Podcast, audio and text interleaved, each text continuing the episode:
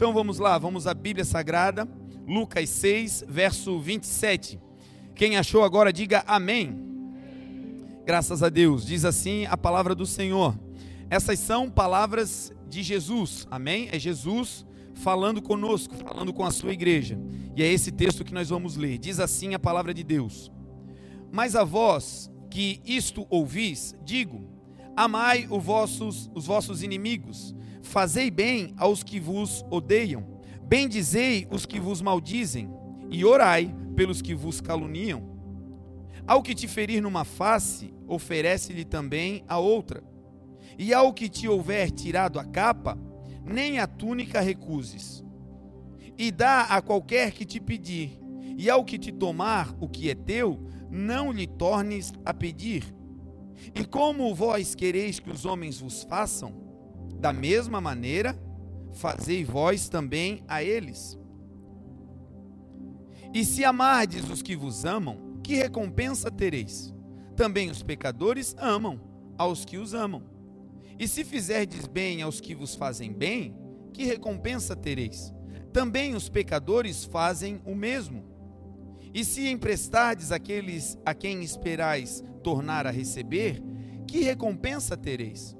Também os pecadores emprestam aos pecadores, para tornarem a receber outro tanto. Amai, pois, os vossos inimigos, e fazei bem, e emprestai sem nada esperardes e será grande o vosso galardão, e sereis filhos do Altíssimo, porque ele é benigno até para com os ingratos e maus. Sede, pois, misericordiosos, como também o vosso Pai é misericordioso. Não julgueis e não sereis julgados.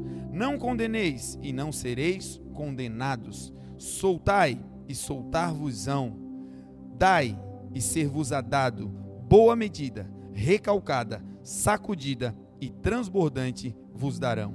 Amém? Oremos, Pai, te damos honra, glória e louvor nessa noite. Pedimos, Senhor, a tua graça sobre nós, a tua mão forte estendida. Que o Senhor fale conosco como igreja. Que não seja, Deus, palavra de homem, mas que seja palavra de Deus. Que o Senhor agora se manifeste, Deus, poderosamente com instrução, com palavra, com milagres e com sinais. Porque a tua santa escritura nos ensina que os sinais eles seguirão aqueles que creem. Pai, em nome de Jesus, o ambiente está formado, o nosso coração está aberto. Entra, Senhor, para que a tua glória se manifeste. O nosso desejo como igreja é ouvirmos a tua instrução e sermos mudados, aprimorados, melhorados, aperfeiçoados pela tua palavra. Aquilo que é humano, natural e terreno, que isso desapareça. E que aquilo que é sobrenatural, celestial e divino, que isso se estabeleça e cresça no nosso meio. Que nós diminuamos e que o Senhor cresça. Essa é a oração que fazemos, dando a Ti, Jesus, toda a honra, toda a glória e todo o louvor em o nome poderoso do Senhor, juntos nós te dizemos amém. Amém? Irmãos, quando nós olhamos para a vida cristã, existem alguns conceitos que são indispensáveis para a nossa progressão, para a nossa evolução, para o nosso progresso, para uma vida em avanço na presença de Deus. E o Senhor Jesus, ele dedicou parte da sua vida ao ensino. Jesus ele não apenas fazia milagres, mas ele estava focado no ensino da palavra, no ensino das escrituras, no ensino até mesmo dos milagres que ele realizava. Tudo que Jesus fez tinha por trás um ensino, uma capacidade de instrução para mudar a vida do seu povo. E o texto que nós lemos, ele vai conter uma aula, uma aula ministrada por Jesus. E Jesus vai abordar ali um tema que é essencial para uma boa relação com Deus e que nós às vezes desconsideramos. Algumas pessoas acham que se a sua relação com Deus estiver boa, estiver ok, a sua relação com os homens não tem nenhum tipo de validade. Se você estiver bem com Deus, vindo à igreja, caminhando, fazendo a vontade do Senhor, trabalhando na obra, sendo obediente à palavra de Deus em alguns aspectos, e se você estiver bem com Deus, a sua relação com os homens pouco importa. E esse é um grande erro. Esse é um erro que tem derrubado muitos ministros e que tem atravancado a progressão na vida de muitos filhos e filhas de Deus. A palavra do Senhor vai dizer: se nós andarmos na luz, como Ele na luz está, nós temos comunhão uns com os outros, e o sangue de Jesus Cristo, seu Filho, nos purifica de todo o pecado. Olha que coisa poderosa o que João vai ensinar. Ele vai dizer que se nós estamos na luz de Deus, existe uma evidência de quem anda na luz, existe uma marca de quem anda com Deus. E qual é? Ele vai dizer que se nós estamos na luz, como Deus está na luz, nós temos uma marca. E qual é a marca? De quem está firme com Deus, na presença do Senhor, é ter comunhão com as pessoas. Não sei se você já parou para pensar nisso, mas Deus está dizendo que a sua relação com Ele é refletida na sua relação com os homens. Se você tem uma lista de inimizades, se você tem lugares que você não pode frequentar, se você tem pessoas que de alguma maneira você desabona e cortou da sua relação, se essa lista é grande ou pequena, não importa. Se existem desafetos, o Senhor está dizendo: a tua relação comigo não está 100%. Porque uma relação 100% com Deus é uma relação 100% com os homens. Se estamos na luz, o resultado da luz é comunhão, e a comunhão nos purifica de todo o pecado, diz a palavra. Olha que coisa interessante, gente. Nós começamos nessa noite a entrar em um ambiente onde Jesus vai dar uma aula. E a aula é justamente sobre relacionamento humano sobre conseguir suportar as cargas uns dos outros, viver em comunidade, viver em família e, sobretudo, manifestar na vida dos outros aquilo que recebemos de Deus. Jesus começa abordando o primeiro tema. Ele vai dizer: vocês devem amar. E como é bom a gente amar. E, sobretudo, é bom amar quem nos ama. Como é bom amar e colocar o nosso amor, o nosso carinho em quem nos trata bem. E isso é natural, o Senhor Jesus vai dizer: até quem não conhece a Deus faz isso. Que recompensa vocês terão por amar aqueles que amam vocês? Até os pecadores, aqueles que não têm Deus no seu coração, fazem esse tipo de coisa. Aí Jesus vai agora pegar o vetor da nossa força e do nosso amor e vai reposicionar e vai colocar o nosso amor direcionado para uma categoria de gente. E olha que impressionante para quem Jesus manda o nosso amor ser direcionado. Jesus diz: amem os vossos inimigos. Cri. Como assim, Jesus? Amar aqueles que nos causam dano? Como assim, Jesus? Amar pessoas que se opõem à nossa vida? Como assim, Senhor? Amar aqueles que nos causam repulsa? Jesus, sempre que fala, ele não está dando uma sugestão. Tudo que Jesus te disser, Ele está te dizendo, porque, primeiro, Ele fez e tem autoridade para falar. Segundo, Ele está te dizendo, não porque está te sugerindo, Ele está dando uma ordem, não é uma possibilidade. Se estamos na luz, nós precisamos fazer isso, exercer o amor até com quem é inimigo. Jesus. Eu não sei você, mas todas as vezes que o Senhor me leva nesse texto, eu digo: Senhor, só se eu nascer de novo. Porque amar quem nos apoia é bom, é fácil. Agora o Senhor está dizendo: foquem o amor de vocês em quem se opõe contra vocês. E como fazer isso? Só tem um jeito. é quando nós descobrimos que o amor que Jesus está mandando nós amarmos o outro não é o amor que nós temos, não é o amor que nós recebemos dos homens. E aqui isso serve para desmistificar na vida de pais e mães que não conseguem ter afeto com seus filhos porque dizem: Eu não consigo amar porque eu não fui amado. Aqui Jesus começa a destruir o conceito humano de filhos que se rebelam contra a liderança, contra a paz e dizem: Eu não consigo amar ele porque ele não me amou. Jesus agora vai chutar esse conceito e vai dizer: Olha, vocês devem amar até os inimigos. Porque o amor com o qual vocês vão amar essas pessoas não é o amor que vocês receberam dos homens, mas é o amor que eu derramei dentro do coração de vocês. É o amor de Deus, é o amor agapau, é o amor sublime, é o amor que tudo crê, que tudo suporta, que tudo espera. É o amor com o qual Cristo foi para a cruz e perdoou os nossos pecados. O verdadeiro amor lança fora todo medo. É com esse amor que Jesus está dizendo: Eu enxertei o teu coração, a palavra do Senhor diz, porque o Espírito de Deus derramou dentro dos nossos corações o amor, e é com esse amor que recebemos do alto que a gente vai amar na terra. Não se trata de reciprocidade. Vida cristã não é uma vida de reciprocidade. Não é uma vida em que nós gostamos de quem gosta da gente, não. O Senhor está dizendo: Eu derramei dentro de você um potencial para agregar pessoas, para fazer o bem, para amar gente que ainda hoje se opõe à tua vida, mas esse amor que você vai despejar não é o amor que você está recebendo da terra, é um amor puro, sublime, celestial, disse Jesus.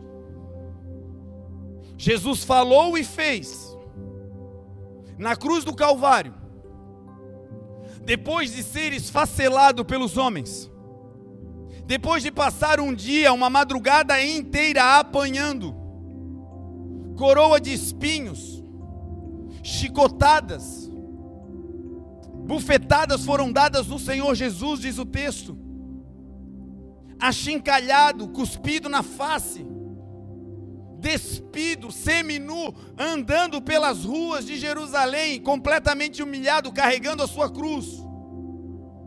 Já sem forças, caiu no meio do caminho e colocaram um homem para ajudá-lo a carregar a sua própria cruz. Diante dos seus algozes na cruz do Calvário, o Senhor Jesus olha para a humanidade, olha para aqueles que estavam embaixo, olha para aqueles que o feriram, transpassaram, olha para os soldados que cravaram as suas mãos e os seus pés naquela cruz. Esses soldados, ao cravar os pés e as mãos de Jesus, estavam dando uma, um recado do inimigo, uma mensagem para a humanidade. As mãos cravadas na cruz significavam esse Jesus que usou essas mãos para libertar, para curar, para transformar. Essas mãos agora estão cravadas, nunca mais farão o bem. Esses pés que vocês viram caminhando sobre as águas com poder e autoridade, agora estão cravados para nunca mais andar. A mensagem dos homens era essa para Jesus. Agora olha a mensagem de Jesus para a terra, para nós, para os inimigos. Lá do alto, cheio de dores e contrações, o Senhor olha para a terra e diz: Pai. E ele vai pedir ao Pai que o Pai atenda a ele um último desejo e o último desejo não era, Senhor, mostra que eu sou teu filho. O último desejo não era, Pai, condena-os. Porque ainda na crucificação eles passavam e maniavam a cabeça zombando e dizendo: salvou aos outros e a si mesmo não pode se salvar. Se é o filho de Deus, desça da cruz e nós quereremos nele. E no meio dessa zombaria, o Senhor Jesus olha para os céus e vai fazer o que ele disse aos discípulos: amem os vossos inimigos. E o que ele pede ao Pai? Pai, perdoa-os, porque eles não sabem o que estão fazendo. É esse amor de alguém que foi roubado, desprezado, deixado de lado, mas recebeu o amor do Pai sobre ele, é esse amor que pode ser transferido na vida da tua família, na tua casa, no teu trabalho, sobre a terra, e a terra será cheia da glória de Deus pelo amor que está em você, é o amor de Deus. O verdadeiro amor, o amor agapau, o amor do Senhor, ele lança fora o medo. Medo de investir, medo de abrir, medo de fazer, medo de começar, medo de finalizar, medo que tem se tornado uma rotina na vida de muitos, tem aprisionado muitas pessoas com um potencial enorme para voar, mas que hoje estão andando em águas rasas por conta do excesso de medo, e o medo está associado com falta de amor. Receba nessa noite o amor e o perdão do Senhor sobre a tua vida. As cadeias vão cair, você vai andar livremente. O verdadeiro amor lança fora todo medo. Que o espírito de ousadia te tome nessa noite, que o Senhor te encha com esse espírito nessa noite. Aleluia! Então Jesus diz: amém, amém, amém, amém, amém a todos. Mas para vocês que receberam o meu amor, eu vou mandar para vocês uma tarefa. Foquem o amor de vocês naqueles que são inimigos. Se essa tarefa já não fosse difícil, ele vai acrescentar. Primeiro ele fala sobre o amor, e depois ele vai falar sobre as obras. Façam o bem para aqueles que odeiam vocês Jesus, que aula é essa? Começa com amor para inimigos. E segue dizendo agora: foquem as obras de vocês, não nos queridinhos, não no clube cristão, não nos amiguinhos, não naqueles que tudo que vocês fazem batem palma e dizem amém. Não façam apenas para esses, mas foquem as obras de vocês para aqueles que odeiam vocês.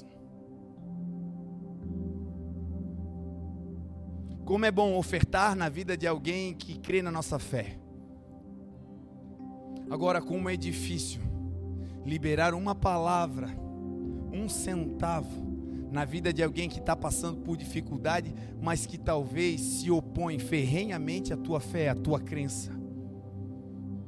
Como é difícil apoiar alguém que está tentando te jogar para baixo, te sabotar e o Senhor Jesus está falando algo que não é apenas uma experiência, que não é para alguns, Ele está dizendo claramente: vocês devem fazer boas obras para aqueles que odeiam vocês. Jesus fala e faz.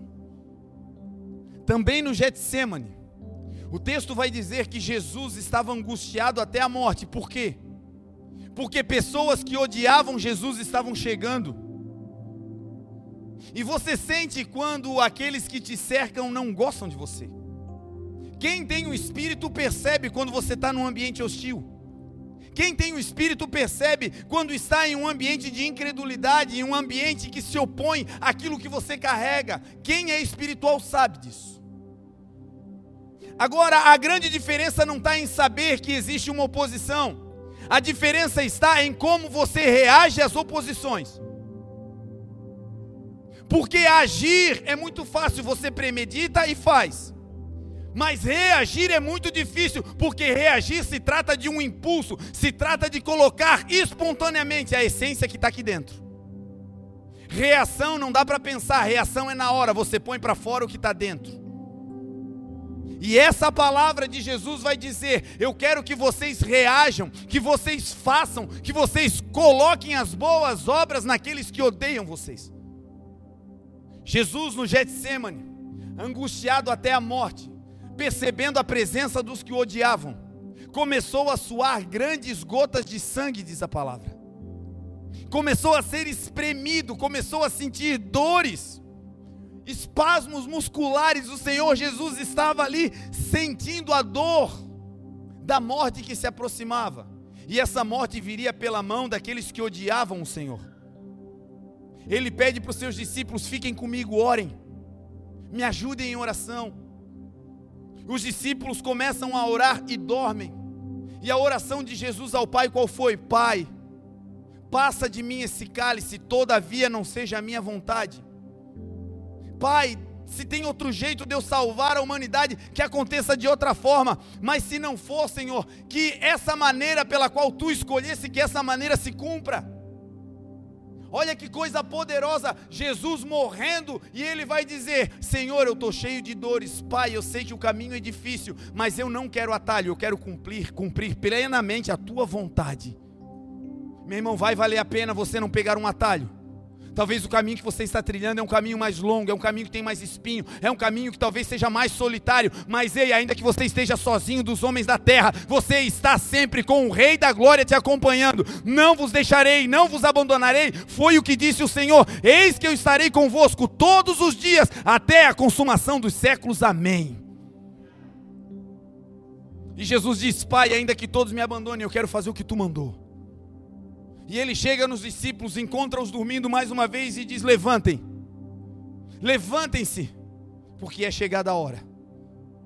Judas, um daqueles que caminhou cerca de três anos com Jesus, vai agora conduzindo aquele esquadrão que veio para levar Jesus, para prender o Senhor.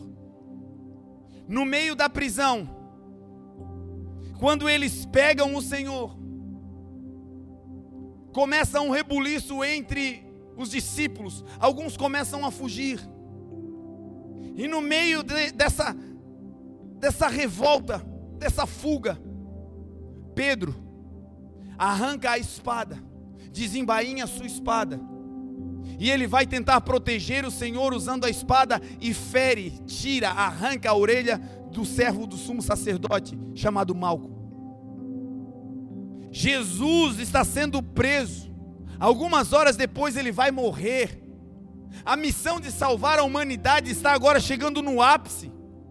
E no meio disso tudo, Jesus para e vai dar uma instrução, um ensino para Pedro. Porque assim é o nosso Jesus. Em todas as circunstâncias da nossa vida, Ele para para nos ensinar. Ainda que você esteja no olho do furacão, tem um ensino aí. Ainda que você ache que está indo para a cova, ei, tem um ensino aí. Aquele que começou a boa obra na tua vida, Ele vai completá-la até a vinda de Cristo Jesus. Ele está te ensinando, porque todas as coisas cooperam para o bem daqueles que andam segundo o chamado de Deus e são segundo o seu propósito. Jesus para no ápice do que estava fazendo para ensinar. Nós, igreja, não podemos nos furtar dessa palavra de ensino. Você carrega experiências e poder de Deus que podem abençoar a vida de outros, e ainda que você esteja num momento difícil, é bem no momento difícil que o Senhor coloca a gente perto para observar o ensino de Deus na tua vida. Não diga eu não tenho o que ensinar, eu não tenho o que dar. No dia mal, lembre-se, o Senhor espera que você repasse aquilo que ele já te deu.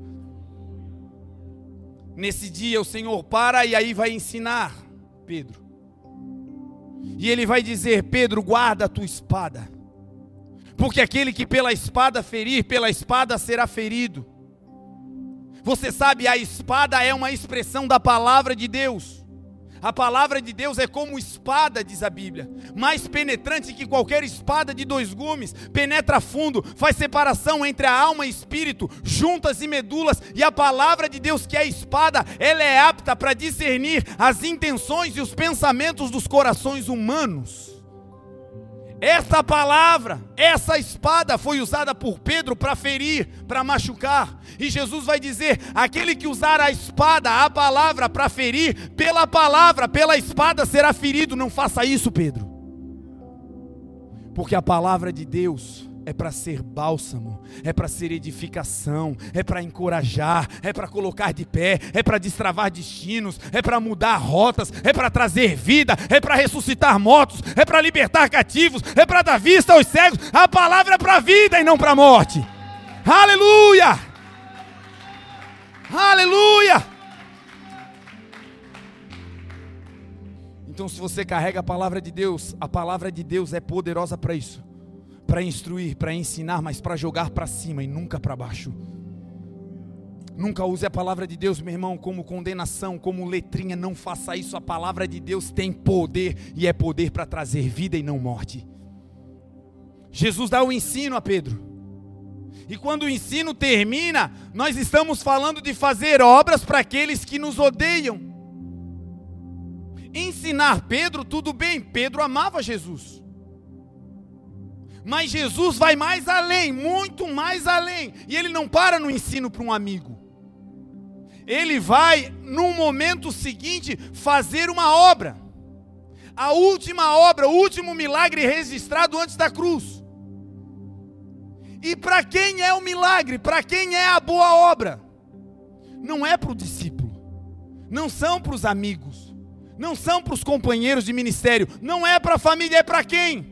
Para aquele soldado que fazia parte do time que odiava Jesus e que estava naquele ambiente para prender Jesus, e ele pega a orelha do soldado e coloca no lugar, e a última obra antes da cruz é direcionada para alguém que odiava o Senhor. Se ele fez, nós também podemos fazer. Cara feia não vai mais te tirar do rumo. Palavras maldizentes não vão mais tirar a tua paz. Você vai andar fazendo o bem, porque a palavra do Senhor te orienta e te fortalece. Ainda que você ande por vale de sombra ou de morte, nós, igreja, não temeremos mal algum, porque Jesus de Nazaré está conosco. É debaixo dessa certeza que você vai.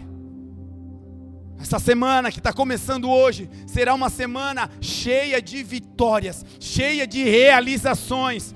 No meio vai ter dificuldade, mas as dificuldades não vão nos parar. Ainda que tenha inimigo, vai ter amor e não ódio. Ainda que tenha aqueles que nos odeiam, vai ter palavra e obra de vida e não de morte. E assim, um rastro de glória vai ficando por onde a gente passa. O Senhor Jesus segue no ensino. Não apenas amem aqueles que são inimigos. Não apenas façam boas obras para aqueles que odeiam vocês. Mas também e sobretudo, disse Jesus, abençoem, falem bem, bendigam aqueles que maldizem vocês. Como falar bem de quem fala mal da gente. Como arranjar adjetivos bons para pessoas que usam da palavra para nos achincalhar. Não se trata de fazer um jogo cênico. Não se trata de ser um hipócrita dizendo eu te amo. E por trás dizendo miserável. Você vai ver. Primeira oportunidade. É Jesus dando o ensino. Jesus dizendo: abençoem. Não apenas aqueles que fazem boas coisas para vocês. Abençoe, não aqueles apenas que quando você toca bate palmo e diz que lindo. Abençoe aquele que quando você canta diz para, para,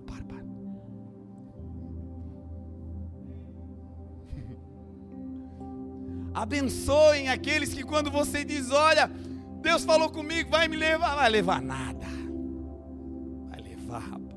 Tu acha que é assim? E a tendência humana qual é? Nós sairmos nesse mesmo nível. Bateu, levou. Falou mal, vai tomar. Vou te falar umas verdades. Aí vem Jesus, que Isaías disse: Como um cordeiro foi levado ao matadouro e como ovelha muda diante dos seus tosqueadores, ele não abriu a sua boca. Sendo o Rei da Glória, santo, tendo tudo para falar as verdades que nós devíamos ouvir, da nossa crueldade, da nossa maldade, não falou, porque carregava o amor sobrenatural do Pai, porque focou as suas boas obras em nós, aqueles que o odiavam e até para aqueles que maldisseram. O Senhor bendisse. O livro de Judas é uma carta e não Judas o que se suicidou, o outro Judas. E ele escreve uma carta aos irmãos da igreja depois que a igreja tinha se formado. E ele vai contar um episódio interessante. Ele vai contar o dia em que houve uma guerra, uma batalha entre um anjo e Satanás. O texto vai dizer que o anjo, o arcanjo Miguel, não era apenas um anjo, um anjinho. Era um arcanjo, um anjo da mais alta categoria, que ocupava uma patente altíssima celestial. Esse anjo, o Miguel, ele vem para decidir, para destravar situações que estão trancadas. é aquele anjo que é enviado por Deus a missões específicas. E esse anjo foi enviado para a terra para fazer algo, uma missão especial. E qual era a missão? Era pegar o corpo de Moisés e levar para Deus. E quando ele vem para pegar o corpo de Moisés, depois do seu falecimento, o texto vai dizer que Satanás, o inimigo, o príncipe das trevas, vai lutar com esse anjo. Historiadores, teólogos têm algumas correntes filosóficas sobre o motivo pelo qual Deus estava recolhendo o corpo de Moisés e pelo qual o inimigo queria o corpo. Algumas correntes dizem que o inimigo queria o corpo de Moisés para entregar ao povo. Porque imagina aquele que abriu o mar, aquele que orava e os céus se rasgavam, aquele que fez brotar sangue nos rios. Imagina esse homem tendo um corpo embalsamado em um lugar, ele viraria um Deus. E as pessoas iriam idolatrar Moisés, o seu corpo, e iriam perder o foco de Jesus, de Deus, o verdadeiro, único Deus. A Bíblia não conta a razão, o motivo real pelo qual isso aconteceu. Mas o que a palavra de Deus diz é que houve uma guerra, uma batalha. E o interessante é o comportamento do arcanjo Miguel durante a batalha. Judas vai dizer que durante a batalha, o arcanjo não considerou a possibilidade de blasfemar, de amaldiçoar, de falar mal contra o inimigo mas disse: Deus te repreenda. Será que um anjo enviado por Deus estava com medo do inimigo? É óbvio que não. Porque todo aquele que é enviado por Deus vence todas as batalhas, porque maior é aquele que está conosco do que aquele que está no mundo. Então, se você foi enviado em uma missão, meu irmão, pode se levantar a muralha que for, elas vão cair, você vai vencer, porque maior é aquele que está contigo do que aquele que está no mundo. Então já era. Então não se tratava de temor, não se tratava de medo do inimigo. Uma outra circunstância é que toda palavra ruim que o anjo dissesse contra Satanás era verdade. É coisa ruim. Não teria xingamento à altura daquele camarada. Mas por que o anjo não fala? Porque os anjos entendem um conceito que nasceu no céu e que Tiago vai explicar. Tiago vai dizer na sua carta, lá no capítulo 3 em diante, ele vai dizer assim: Meus irmãos, com a nossa boca, com a nossa língua, nós bendizemos o Senhor e Pai. E com essa mesma língua, nós maldizemos os homens que são feitos à semelhança de Deus. Meus irmãos, isso não pode ser assim. Porque de uma mesma fonte não pode brotar água doce e água amarga. Não pode a figueira produzir azeitonas, e nem a videira produzir figos. De uma mesma fonte é impossível proceder água doce e água salgada. Sabe por que o anjo não amaldiçoou, não usou a sua língua para maldizer? Porque ele sabe o conceito da fonte. Se a tua boca é usada para maldição, não adianta abençoar, não liga, não dá liga, não vem poder, não tem autoridade. Boca de anjo é para abençoar, é para liberar palavras de Deus, é para servir. Boca de anjo é boca de Deus na terra. E Deus não amaldiçoa, Ele é abençoador, diz a palavra. E aqui está a razão de muitas orações nossas às vezes não se realizarem. Porque no dia mal lá no emprego a gente maldiz. Isso aqui não é para mim, esse negócio não é de Deus, pelo amor de Deus, que lugar é esse? E aí, quando você precisa que dê certo, você vai e diz: Senhor, abençoe esse lugar, esse lugar é uma benção. Oh, meu Deus, faz algo. É um conceito espiritual, é um anjo que está aplicando esse conceito. De podendo amaldiçoar, não o fez para quê? Para preservar a sua fonte. Em o nome de Jesus, que hoje haja uma limpeza nas nossas fontes e que a partir de hoje, da nossa boca, você pode estar no olho do furacão, só vai sair palavras de bênção. Tá todo mundo dizendo vai fechar, vai falir, e você vai dizer não. Porta que Deus abre, ninguém fecha. Tá todo mundo dizendo vai adoecer, vai morrer, não. O meu Deus é aquele que sara, que cura, e eu continuo crendo nele. O meu Deus é fiel, o meu Deus é fiel. Deus é bom. Aleluia! Jesus disse: Escolham qual é a fonte que vocês querem que jorre de dentro de vocês. Ainda que amaldiçoem vocês, não deixe a fonte se contaminar por causa daquilo que você está ouvindo do lado de fora. Você já carrega uma fonte poderosa do lado de dentro. Como é possível abençoar quem nos maldiz? O segredo está nisso. Aquele que recebeu a Cristo entende que do seu interior está fluindo uma fonte que jorra água para a vida eterna. E que aquilo que você fala não depende daquilo que você está ouvindo dos homens. Mulher, não importa o que você estiver ouvindo do teu marido, isso não vai mudar a fonte, você vai continuar abençoando para a glória de Deus. Marido, não importa o que você ouvir da tua mulher na hora da guerra, da confusão, às vezes a gente se perde. Você não vai contaminar a fonte por aquilo que você está ouvindo. Funcionários, vocês não vão contaminar a fonte por aquilo que estão ouvindo lá no trabalho. Professores não vão contaminar a fonte daquilo que estão ouvindo dos alunos. Ei, o que vai formar o conteúdo da tua fonte não é o que você ouve da terra, mas é aquilo que você já ouviu do céu. O que você sabe sobre Jesus, declare. O que você sabe sobre o céu, proclame. O que você sabe sobre Deus, fale. Crie, por isso falei. E nesse espírito de fé, nós cremos e por isso falamos.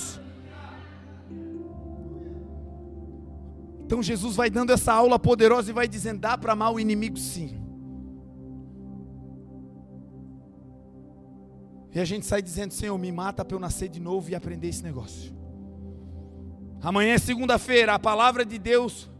Quero te dar um recado, você guarda aí, mas continua focado, tá? Não desanima. A palavra de Deus é provada. E ela é um escudo para aqueles que nele confiam. Essa palavra que nós estamos recebendo, ela vai ser provada. O Senhor vai colocar essa palavra à prova. Uma carinha fechada quando você chega. Uma rodinha lá no canto quando você passa. E aí parece que o Senhor faz questão de você ver. Não é para ela tomar satisfação, é Deus provando a palavra, dizendo: Ó, oh, estou te dando uma oportunidade de você fazer aquilo que eu te ensinei. Abençoe em nome de Jesus. E se você passar pela prova, a palavra que é provada, a mesma palavra que te prova, ela te protege, ela é um escudo. Você vai andando debaixo da palavra e o Senhor vai te protegendo, vai colocando você, como diz a palavra no Salmo 91. Aqueles que habitam no esconderijo do Altíssimo, na sombra do Onipotente descansarão. Diremos do Senhor, Ele é o nosso refúgio, Ele é a nossa fortaleza, e nele nós confiaremos porque ele nos livrará do laço do passarinheiro e da peste perniciosa. Ele nos cobrirá com as suas penas e debaixo das suas asas nós estaremos seguros. Não existe palavra maldizente que possa mudar a essência do que Deus já falou sobre você. E a palavra sobre a sua vida é: em Cristo Jesus nós somos mais, mais, mais do que vencedores.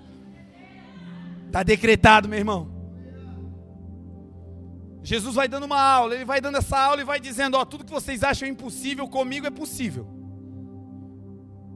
Vocês vão ser um povo doido, as pessoas não vão entender vocês. Porque eles vão agredir e quando eles esperarem de volta a agressão, eles vão receber a outra face.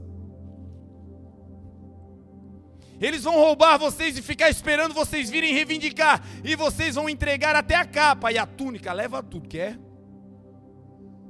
Porque você entende que ainda que te tirem coisas do lado de fora, o teu tesouro está do lado de dentro. É aquilo que o ladrão não pode roubar, a traça não pode minar, são tesouros celestiais, são tesouros eternos. Então talvez hoje você está sem um real no bolso, E o mundo diz: falido. E Deus está dizendo: não, tem um tesouro poderoso aí dentro.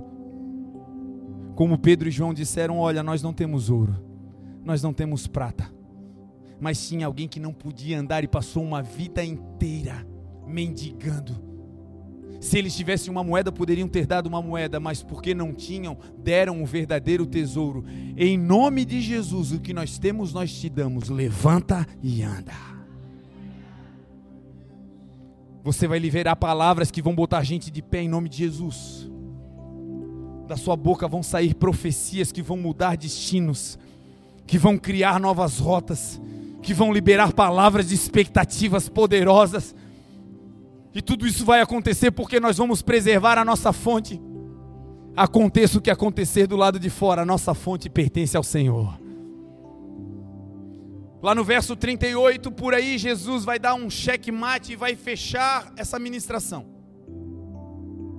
E como se a aula inteira já não fosse algo difícil, no final ele consegue algo ainda mais estranho para a humanidade. Jesus vai dizer: Deem e vos será dado. Soltem e vocês serão liberados. O conceito do mundo qual é? Quando eu tiver, eu dou. Eu vou juntar, Senhor, se tu me prosperas, ah, Senhor. Ah, Aquela oração do cara que quer mudar de vida. Senhor, eu vou ser uma ofertante dizimista. Eu vou ajudar minha casa, minha família. A gente faz promessa para todo mundo. E fica esperando que isso comova o Senhor para o Senhor entregar.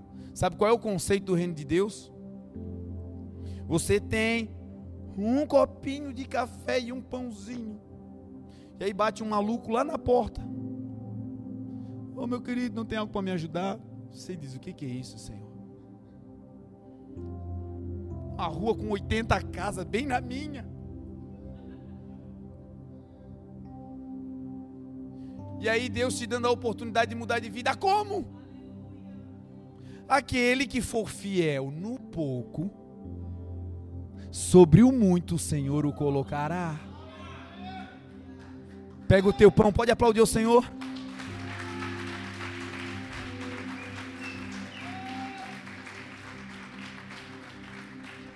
Lança o teu pão sobre as águas, reparte com sete até com oito, porque você não sabe o mal que virá sobre a terra. Seja liberal. E esse é o conceito que Jesus vai terminar a aula dizendo: não esperem receber.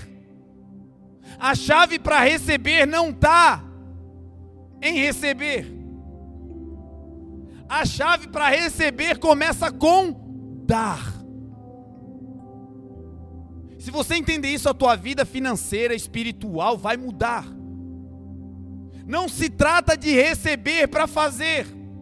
Se trata de começar dando. Quando você dá, você abre o celeiro celestial sobre a tua vida. Dar o que, pastor? Tudo. Entrou. Não espera ser bem recebido. Vai lá e recebe, dá primeiro. Chegou num lugar, não te convidaram, vai você e convite. Primeiro. Você precisaria de ajuda, mas tem alguém lá que está fazendo algo, dá você ajuda primeiro. Primeiro libere, primeiro dê, e quando você dá, agora te prepara, porque aí Deus vai entrar em ação. Se vocês derem, olha só a bênção crescente de Deus. Ele vai derramar sobre a minha e a sua vida quando nós dermos. Uma medida que começa sendo calcada na tampa, depois é sacudida. Sacudida por quê? Porque o Senhor sacode para acomodar tudo que Ele já te deu. Tem coisa que está aí, que está bagunçado, fora do lugar, você olha e diz, meu Deus, está cheio esse negócio. E o Senhor vai colocando tudo no lugar e você olha e diz, meu Deus, ainda tem espaço. Ainda tem espaço na minha agenda. Ei, eu achava, meu Deus, eu achava que eu era o mais atarefado do mundo. Não, o Deus sacode vai tudo para o lugar. Você diz, ei, tem mais tempo para Deus, eu posso me dar mais. E aí, essa medida que é sacudida, te prepara, porque agora ela vai ser transbordante. Ele não vai encher no limite, ele vai encher e vai transbordar. Quem está à sua volta vai receber do que Deus te deu para a glória dele. Dar é a chave. Jesus fecha o texto dizendo: Aquilo que vocês querem que os homens façam a vocês, façam vocês primeiro. Quer ser bem recebido, recebe bem. E deixa o inimigo ficar furioso, ele que se vire. As pessoas te recebem de cara feia, você te recebe elas com um sorriso. Seja bem-vindo. O ambiente é hostil, é todo mundo opresso, todo mundo chorando. Você é crente, carrega a alegria do Senhor. Quando você pisa, o céu rasga e acabou. Jesus vai dizer: Deem. Salmo 116 vai dizer: O que daremos nós a Deus por tantos benefícios que nós temos recebido? Será que nós, seres humanos, pó cósmicos da terra, nós temos algo que poderemos dar a Deus que Ele não tenha? Então, que história é essa de dar? Dar o quê? Tem três coisas simples que nós podemos dar para Deus que deflagra o céu sobre a nossa vida. A primeira, dê espaço para Jesus. Se você der espaço, o que vai acontecer na tua vida vai ser algo doido. Quem anda contigo vai dizer: O que é isso? Você vai dizer: Jesus. E o que você fez? Eu só dei espaço. A Bíblia conta a história em 2 Reis, capítulo 4 de uma mulher que estava sendo atacada por credores. Essa mulher era viúva de um homem que temia a Deus, que servia o profeta Eliseu. E esse seu marido morre e morre com dívidas. E os credores vêm e levam seus filhos presos como escravos. Essa mulher está vivendo uma situação terrível. Perdeu o marido, agora está perdendo os filhos por conta de uma dívida. E ela toma uma atitude, ela vai para Deus, ela vai para o homem de Deus, ela vai para o profeta. E quando ela vai, ela pede uma instrução, ela diz: Olha, você sabe que o meu Senhor, que era teu servo, ele era temente a Deus, ele servia a Deus, ele cria no Senhor, mas ele morreu e a minha casa agora está em frangalhos no dia mal, no dia da bagunça, no dia da má notícia, no dia do mau diagnóstico, nesse dia, meu irmão, não corra para a solidão, não corra para o isolamento. Nesse dia, corra para Jesus, corra para a palavra, corra para alguém que carrega a palavra de Deus. E se tem palavra de Deus, tem instrução. Porque às vezes o milagre não está no toque. O milagre está na instrução. Deus fala e quando você faz, o milagre acontece. O profeta diz a ela: O que você tem na sua casa? E no dia mal a gente costuma dizer: Não tem nada. E foi o que ela disse: Eu não tenho nada. E depois ela se lembra: Peraí, tem um pouquinho de azeite lá em casa. E o profeta disse: Agora você vai fazer o seguinte: vai nos teus vizinhos, em todos, e pega vasilhas, vasos, vazios e leva para tua casa e fecha a porta atrás de você. Coloca tu e os teus filhos dentro de casa. E você vai começar a derramar o azeite naquelas vasilhas. E ela vai e pede vasos emprestados. E ela consegue muitos vasos com seus vizinhos. No dia mal, olha, olha o que Jesus vai fazendo. Amém, amém, amém. Quem é inimigo? Porque tem vizinho que é uma tragédia, a gente sabe mas você não sabe o dia lá na frente. Essa mulher teve que pedir vasilhas para todos os vizinhos. E o texto não diz que alguém disse: sai daí, xarope, vai para casa. Vivi aqui fazendo coisa que não deve, agora tu quer me ajuda? Sai fora. O que o texto está dizendo? O milagre começou porque ela tinha bom relacionamento. Da boca dela não saía maldição ainda que tinha cara feia contra ela, ainda que as pessoas se julgassem ela porque estava sozinha, não importa o que os outros faziam, dela saía palavra de bênção e não de maldição, e o relacionamento era bom, quando ela precisou, a porta estava aberta. Consegue entender? Jesus vai pavimentando o caminho, e ela vai, pega os vasos, leva tudo para casa, fecha a porta. Por que não de porta aberta? Por que não os vasos na praça? Porque aquilo que Deus vai fazer, que vai mudar a tua vida publicamente, começa no secreto. É aquela oração na madrugada, é aquele choro que ninguém vê. É aquele dia que é só você e Deus dizendo: pelo amor de Deus, Senhor, me ajuda. É aquele clamor que às vezes não sai nem palavra, é o Espírito gemendo, intercedendo por você. E tu, quando orares, disse o Senhor: fecha a tua porta e ora em secreto, e o teu Deus que vem em secreto vai te recompensar publicamente. Gente que vai ser usada no público, é gente que é boa de intimidade no secreto. O que Deus vai fazer notório na tua vida não vai começar na praça, vai começar em casa, no escondidinho, na intimidade. E ela fecha a porta, é ela e os seus. E o texto diz que os filhos davam os vasos e ela derramava o azeite.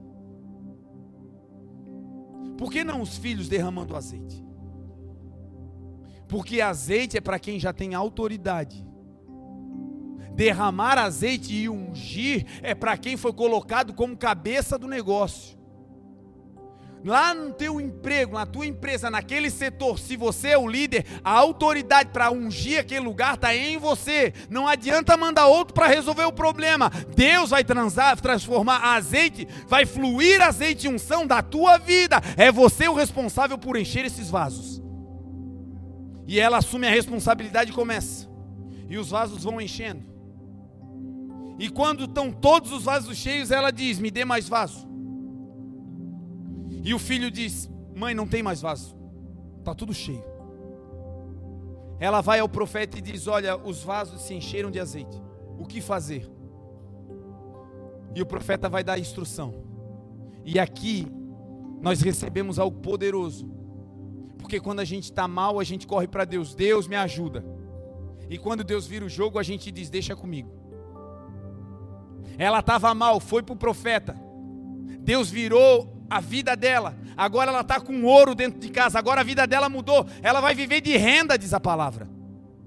Mas antes de começar a viver, ela vai para honrar a palavra. Deus, o que, que eu faço com tudo que o Senhor me deu? O que, que eu faço com a faculdade que o Senhor me deu, com o mestrado que o Senhor me deu? O que, que eu faço com essa loja que o Senhor botou na minha mão? O que, que eu faço com esse emprego novo que o Senhor abriu? Ei, ele abriu, mas ele continua no controle. Deixa ele fazer. E a instrução é: faz o seguinte, vende aquilo que eu te dei, multiplica, transforma, faz dinheiro, e você vai pagar as dívidas. A ordem de Deus qual é? Quando ele virar o cativeiro, paga o que está devendo. E depois você vai viver com o que sobrar. Deus tá, vai dar o recurso para você pagar as dívidas e ainda vai sobrar para você viver fluindo daquilo que Deus deu. Mas para isso não inverta a ordem. Não começa vivendo e depois pagando, começa pagando, paga tudo. Ainda que não sobre dinheiro, vai sobrar uma paz para você deitar e dormir e o Senhor te sustentar. O segredo desse milagre está em algo que ela deu para Deus. O que ela deu para Deus para sua vida ser transformada? Os vasos não foi, porque os vasos eram emprestados, ela tinha que devolver. Porque Deus não disse pede os vasos, pede, pede eles para ti, e quem der deu. Porque Deus já estava treinando a mentalidade dela. Deus estava dizendo, tu vai pedir emprestado, porque quem pede emprestado tem um compromisso de pagar, de devolver. Você hoje pode estar no olho do furacão, mas Deus está dizendo: é só emprestado, é por um tempo. Eu quero treinar a tua mente já nessa escassez, sabendo que um dia você vai ter para pagar. A tua mente não é de alguém que não vai crescer. Você vai pedir emprestado, porque hoje pode estar ruim, mas amanhã você vai ter condições de honrar. E Deus fala para ela: pede emprestado, e ela leva os vasos. A sua vida foi transformada, os seus, as suas dívidas foi paga, tudo que ela tinha mudou. E o que ela fez? Ela deu algo especial para Deus. Os vasos não foram, os filhos não foram, a casa não foi. O que ela deu? Ela deu o espaço vazio de cada vaso. Foi naquele espaço vazio que Deus fez o milagre. Se você der espaço em uma área da sua vida, o Senhor vai encher essa área com a sua presença. E uma vez que essa área estiver cheia da presença, Deus vai comandar toda a casa. Deus começou enchendo o vaso, mas depois que o vaso estava cheio, a casa inteira usufruiu do encher do vaso. Deus vai te encher à medida do espaço que você der. Dá um espaço para Jesus lá no teu emprego, talvez seja um cantinho da mesa. Dá um espaço para Jesus no teu casamento, dá um espaço, dá um espacinho, você vai ver o que ele vai fazer. Naquele período que é dedicado às guerras, aos conflitos, às DR, nesse momento faz o seguinte, sai de cena e deixa Jesus entrar. E ao invés de ser contenda a guerra, você vai começar a sentir o aroma suave do azeite do Senhor jorrando sobre a tua casa e sobre a tua família. Pedro foi um especialista em dar espaço para Jesus. No primeiro encontro, Jesus chega na praia. Pedro está vindo de uma pescaria frustrada. E o Senhor Jesus vai entrar no barco de Pedro, mas para entrar, Pedro tem que dar espaço. E Pedro dá espaço. E às vezes Jesus está pedindo espaço, não é no dia bom, não é quando tudo está dando certo. Pedro pediu espaço, Jesus pediu espaço para Pedro no dia que ele veio de uma pesca frustrada, estava tudo dando errado, era um dia mau. E nesse dia mal, se você der espaço, ele pode mudar o diagnóstico. E nesse dia mal, se você der espaço, ele pode mudar o teu coração, mudar o rumo da tua história. Nesse dia mal, ao invés de ser falência, pode ser multiplicação para a glória de Deus. Pedro permite que o Senhor Jesus entre, e quando Jesus entra no espaço que a gente dá, duas coisas acontecem. Dar espaço para Jesus implica em primeiro, deixar Jesus levar o espaço que você deu para onde ele quiser. Se você consagrar a empresa e der a empresa para ele, te prepara. Ele pode mover ela de lugar, porque ele é Deus. Se você colocar a sua vida e der espaço na sua vida para ele governar os teus passos, ele pode te tirar lá do Uruguai, te levar lá para o Japão, porque ele é Deus. Pedro deu espaço no barco, e olha o que Jesus faz quando entra no barco. Pedro, já que você deu espaço para mim, agora é o seguinte: eu quero que esse espaço seja reposicionado. Ele está na areia, ele está na terra, ele está num lugar raso. E eu quero usar esse espaço, mas para usar, eu quero que você coloque ele em águas mais profundas. Afasta um pouco o teu barco da areia, Pedro. Desconecta esse espaço que você deu para mim da terra. Porque não dá para ter Jesus naquele espaço e o espaço cheio da terra. Quando Jesus entra, o espaço é cheio do céu. E aí Pedro atende o primeiro pedido. Jesus faz um pedido simples: Pedro, tu pode tirar o teu barco daqui e botar um pouquinho para cá? É um pedido simples, meu irmão. Ei, você consegue deixar de dormir até tal hora e acordar um minutinho antes para falar comigo? Você consegue tirar um diazinho da sua agenda no ano Talvez em cinco anos, tira um diazinho só para mim e eu vou reposicionar a tua vida. Eu vou tirar você de um lugar raso e vou começar a levar você para um lugar mais fundo. O primeiro pedido para Pedro é simples: tira da areia e bota na água. Porque barco não é feito para andar na areia, barco é feito para estar tá na água. Tem gente com ministério, com propósito, só que está na terra. E o teu ministério vai fluir quando você colocar ele no lugar certo, é no céu, é na mão de Deus, é no fluir da, da graça. E uma vez que Jesus entra, pede para Pedro, e Pedro, já que deu espaço, agora eu estou dentro, Senhor. Se você der espaço no coração, obedeça o que aquele que ocupou o espaço está pedindo. Se você der espaço para Jesus, para Jesus na sua mente, obedeça os pedidos que Ele está te dando nesse espaço. Pedro afasta o barco e Jesus agora vai usar, segundo conceito de quem dá espaço para Jesus. Primeiro, Jesus vai colocar o espaço que você deu aonde Ele quiser. E segundo, Ele vai usar o espaço do jeito que Ele quer. Porque às vezes a gente diz, Senhor, a minha vida financeira está aqui, esse espaço é teu. Mas é o seguinte, Senhor, faz primeiro isso, depois aqui, depois aqui lá. Senhor, é, a ordem é essa aqui, viu, Senhor? E o Senhor está dizendo, eu quero assumir o controle da tua vida.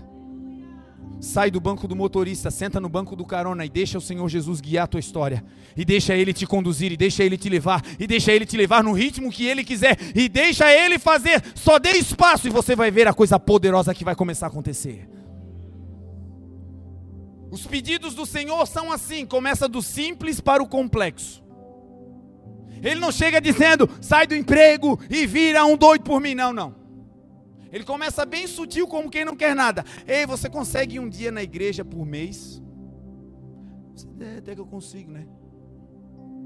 Então, quem sabe duas vezes na semana? É, duas vezes todo mundo vai, é. E quem sabe você começar a ler um pouquinho da Bíblia todo dia? Todo dia? E quem sabe dois capítulos? Quem sabe ler a Bíblia uma vez por ano? Uau! E não tem sossego, ele vai aumentando, aumentando, aumentando, até que ele volte. Só que o pedido seguinte só vem se você aceita o primeiro pedido. O primeiro pedido é tira da areia e bota na água. O segundo pedido era transformador. Era dizendo, Pedro, agora tira da água rasa e leva para o mar alto, porque é lá que eu vou encher esse bar de peixe que nunca mais vai faltar. Tem gente esperando o pedido grande, mas ainda não está aceitando o pequeno. Libera perdão e você vai ver, Deus vai voltar a falar. Abre o teu coração e volta a tocar, volta a pregar, e você vai ver, Deus vai te usar. Começa no pequeno, porque quem é fiel no pouco, sobre o muito, o Senhor te colocará. Jesus ocupa o espaço, e ele sempre faz uma troca. Ele não precisa, porque a maior dádiva é já ter Jesus no espaço. Mas Jesus ocupa o espaço e faz aquele espaço render faz aquele espaço se multiplicar, faz aquele espaço trazer alegria, felicidade. O espaço que ele ocupa no barco agora, lá no mar alto, vai ser tomado por peixes. Porque quando Jesus entra, a medida do Senhor primeiro é calcada, depois é sacudida e por último é transbordante. Aquela pesca foi maravilhosa numa porção em que os peixes transbordavam, eles tiveram que dividir com outros, diz a palavra. Essa escassez vai passar se nós dermos espaço para Jesus. Já era. Jesus, quando entra em um espaço, ele também libera coisas que não são naturais, não são físicas. Pedro tinha o costume de dar espaço para Jesus também na sua casa. Os historiadores dizem que Jesus, por várias vezes, dormia na casa de Pedro. Ele se, se colocava naquele ambiente. E Pedro sempre deu espaço para Jesus na sua casa. E às vezes a gente dá espaço e parece que Deus não está se movendo. Você consagrou a sua empresa, a sua casa, o seu ministério. Está todo dia fazendo aquele arroz com feijão, aquela vida tradicional, trivial. E você não vê um anjo voando trazendo uma brasa de fogo. E você não vê uma sarça ardendo. E você não está vendo nada. Mas uma coisa você sabe, você deu o espaço para Jesus. E ainda que ele não esteja fazendo nada, você sabe que o espaço é dele. E uma das marcas de espaço que Jesus toma é que ninguém mais ocupa aquele lugar, já era. Então você pode não estar tá vendo, mas o espaço está ocupado. E Jesus ocupava a casa de Pedro, o espaço da casa de Pedro. Até que um dia realmente Pedro precisou. O texto vai dizer que a sua sogra estava enferma ao ponto de não conseguir se levantar, acamada, paralisada pela doença. E naquele dia, o Jesus que já ocupava naturalmente o espaço da casa, quando vê aquela necessidade, ele vai em direção à necessidade. Ele toca na sogra de Pedro e instantaneamente aquela febre, aquela doença, aquela enfermidade vai embora. E na hora que Jesus ocupa o espaço, sabe o que acontece? Se tem alguém doente, no espaço que Jesus ocupa, a doença vai embora, porque Jesus é cura. Se Jesus entrar na tua mente, os pensamentos doentios já eram, eles vão embora, porque Jesus é cura. Se Jesus entrar no teu coração, as mágoas do passado vão embora, porque Jesus vai te curar. E nessa noite ele só está pedindo algo simples: me dá um espaço. O que podemos dar para Deus, para Jesus? Primeiro, o espaço, e segundo, o tempo. A Bíblia conta a história de duas irmãs, Marta e Maria. Essas irmãs, elas receberam Jesus na casa, elas deram espaço para Jesus. Só que o espaço que você dá está alinhado com o tempo. Às vezes a gente dá o espaço, mas não dá tempo. Está sempre correndo, sempre de um lado para o outro. Oh meu Deus, passou o dia, passou um mês, Jesus vai acabar o ano e eu não fiz aquele voto que eu prometi para o Senhor lá no dia 1 de janeiro. E o Senhor está dizendo: Eu já estou ocupando espaço, agora eu preciso que você me dê tempo. Se você me der tempo, eu vou transformar a tua história. Porque tem coisas que acontecem instantaneamente, ele entra e muda. Agora tem coisas, irmãos, que é no processo, na caminhada.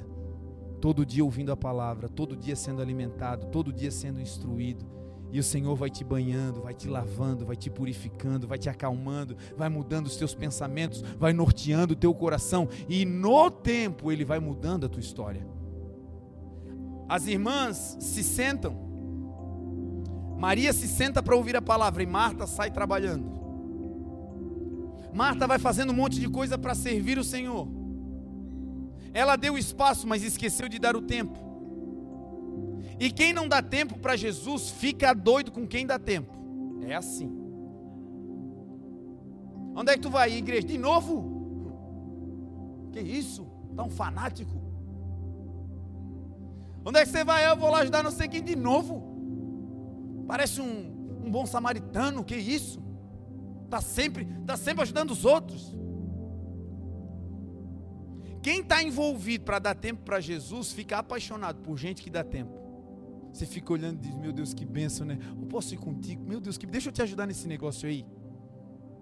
Marta estava atarefada e Maria faz algo simples. Senhor, tu já tem espaço nessa casa, agora eu vou te dar todo o meu tempo e se assenta para ouvir Jesus. É o que nós estamos fazendo essa noite, sentados para ouvir o Mestre, o Rei da Glória dando espaço no nosso coração, dando espaço na nossa vida, dizendo: Senhor, eu estou aqui no primeiro dia da semana para consagrar essa semana ao Senhor, e o Senhor não vai ter apenas espaço, eu também vou te dar o meu tempo, Senhor. E assentada, Maria fica ouvindo Jesus, e Marta fica indignada, dizendo: Como é que pode troço desse? E ela vai e diz: Senhor, não te importa que eu estou servindo sozinha? Porque quem dá espaço, mas não dá tempo, é pretensioso. Fica sempre olhando os demais, dizendo: Eu estou fazendo mais do que ele. O meu lado está mais pesado que o dela. E quem para para ouvir Jesus não se preocupa com as coisas da terra, porque está recebendo mensagem do céu, está sendo enxertado com o poder do alto, está recebendo revelação. Não tem preço. Não tem preço ouvir Jesus. E Maria está nessa condição. E Marta diz: Senhor, faz alguma coisa, tira ela daí que ela já está me irritando, manda ela me ajudar. E Jesus olha para Marta e vai dizer: Marta, Marta, você já me deixou entrar na casa, Marta, já me deu espaço. Agora o que está faltando para você, Marta, é uma só coisa. E você está atarefada com muitas coisas, Marta. Mas uma só, disse Jesus. Olha como Jesus é simples. Para mudar a nossa vida não precisa fazer muita coisa. Ele está dizendo: faz uma só. Para para me ouvir. Faz uma coisa só, me dá espaço. Faz uma coisinha simples. Não é muita coisa, é uma coisa só. Me dá espaço na tua vida. E uma vez que você me der espaço, eu vou pedir o teu tempo. Me dá o teu tempo. E Jesus diz para Marta: Uma coisa só te é necessária, Marta. Tu estás aí atarefada com muitas coisas mas a tua irmã, ela escolheu a boa parte. Sabe o que acontece com quem dá tempo para Deus? Não vai perder o seu tempo. O tempo que você dá para Jesus, ele multiplica lá na frente. O período que você tira para ficar na presença, ele faz o negócio fluir lá na frente. O período que você gastou para entender o que ele estava falando, lá na frente você aplica e ele faz você andar na velocidade dele. Jesus é luz, diz a palavra. E Jesus diz para Marta: ela escolheu a boa parte, a melhor parte, e essa não lhe será tirada. Sabe o que frustra mais do que não ter? É ter e perder. É você olhar para a tua vida financeira que um dia foi top e hoje dizer: Meu Deus, onde é que eu fui me enfiar, Jesus? Onde é que eu estava com a cabeça? É você ver a sua vida espiritual que um dia era de ministro, era de alguém entusiasmado com as coisas do Senhor, e agora você se vê numa condição de frieza e você diz: Meu Deus, onde é que foi que eu perdi o rumo? Mais triste do que nunca estar num lugar alto é uma vez estar e depois perder. E Jesus vai ensinar o segredo para não perder aquilo que ele vai fazer na tua vida. Dê tempo para ele. Maria está dando tempo, e esse tempo que ela está dando, essa boa parte, nunca ela vai perder, não será tirada. O que Deus está fazendo na tua vida a partir de hoje é algo eterno, ninguém vai conseguir tirar, os ladrões não vão roubar, a traça não vai minar, porque isso é um tesouro eterno, disse Jesus. Tesouro nos céus, aonde o ladrão não entra, aonde a traça não rouba, é um tesouro que vai permanecer para sempre. Palavra de Deus. E por fim, Paulo disse: Meus amados irmãos, eu rogo a vocês que vocês apresentem os vossos corpos em sacrifício vivo, santo e agradável a Deus, que é o vosso culto racional. E não vos conformeis com esse mundo, mas transformai-vos pela renovação da vossa mente, e vocês experimentarão qual é a boa, perfeita e agradável vontade de Deus. Jesus falando: se vocês amarem, se vocês investirem, se vocês fizerem a obra, se vocês focarem nos maus, eu vou dar para vocês uma medida calcada, sacudida e transbordante. E Paulo vai terminar dizendo: se vocês oferecerem o corpo de vocês, o que é oferecer o corpo para Deus? É dar a tua vida. Ofereça a tua vida ao Senhor. Coloque tudo que você tem nas mãos do Senhor.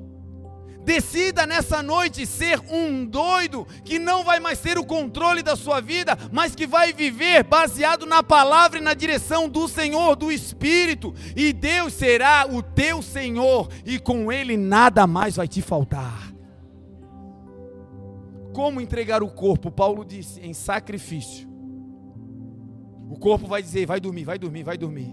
E o espírito vai dizer: lê só mais um pouquinho, mais um pouquinho, mais um pouquinho. O corpo vai dizer: fala, fala mesmo, fala, agora fala. E o espírito vai dizer: quietinha, oh, oh, shh, shh, não fala, não fala. E esse sacrifício agrada a Deus, diz a palavra. Dá vontade de falar, mas você se lembra aí, Jesus mandou ficar quietinho. Meu Deus, como ovelha muda, ele foi para o matadouro. Eu quero ser semelhante ao Senhor, eu não vou falar. Na hora, parece que você engoliu um enxame de abelha. Meu Deus. Mas passa uns 30 segundos e vai vindo aquele gozo. Eu obedeci ao meu Senhor. Rapaz, eu não sei o que está acontecendo comigo. Eu acho que eu estou morrendo. Eu acho que esse meu corpo está sendo sacrificado. E a glória do Senhor começa a se manifestar na tua vida. Sacrifício vivo. Deus não quer o teu corpo, meu irmão, quando você morrer. Sabia disso? O corpo vai voltar para o pó e o espírito vai voltar para Deus que o formou, diz a palavra. Deus quer a tua vida enquanto tem vida aí dentro. Deus quer usar a tua energia enquanto tem energia aí dentro. Deus quer usar a tua juventude e o teu vigor agora, não é para o ano que vem, é já. Entrega a tua vida ao Senhor, a tua energia, a tua capacidade intelectual. Diga, Senhor, eis-me aqui, usa-me, Senhor. Vivo e não morto. Tem gente que vai ter que refazer os planos. Senhor, quando eu me aposentar e tiver não sei o que, não sei o que lá, ah, Senhor, te prepara, eu vou te servir. E o Senhor está dizendo: não, é hoje, é nessa noite, é agora. Eu quero sair de mão dada com você, eu quero te levar para casa, eu quero conversar com você à noite, eu quero ir para o teu emprego amanhã de manhã, eu quero fazer dessa semana uma semana extraordinária, eu quero mudar a tua vida. Te entrega hoje, te entrega agora.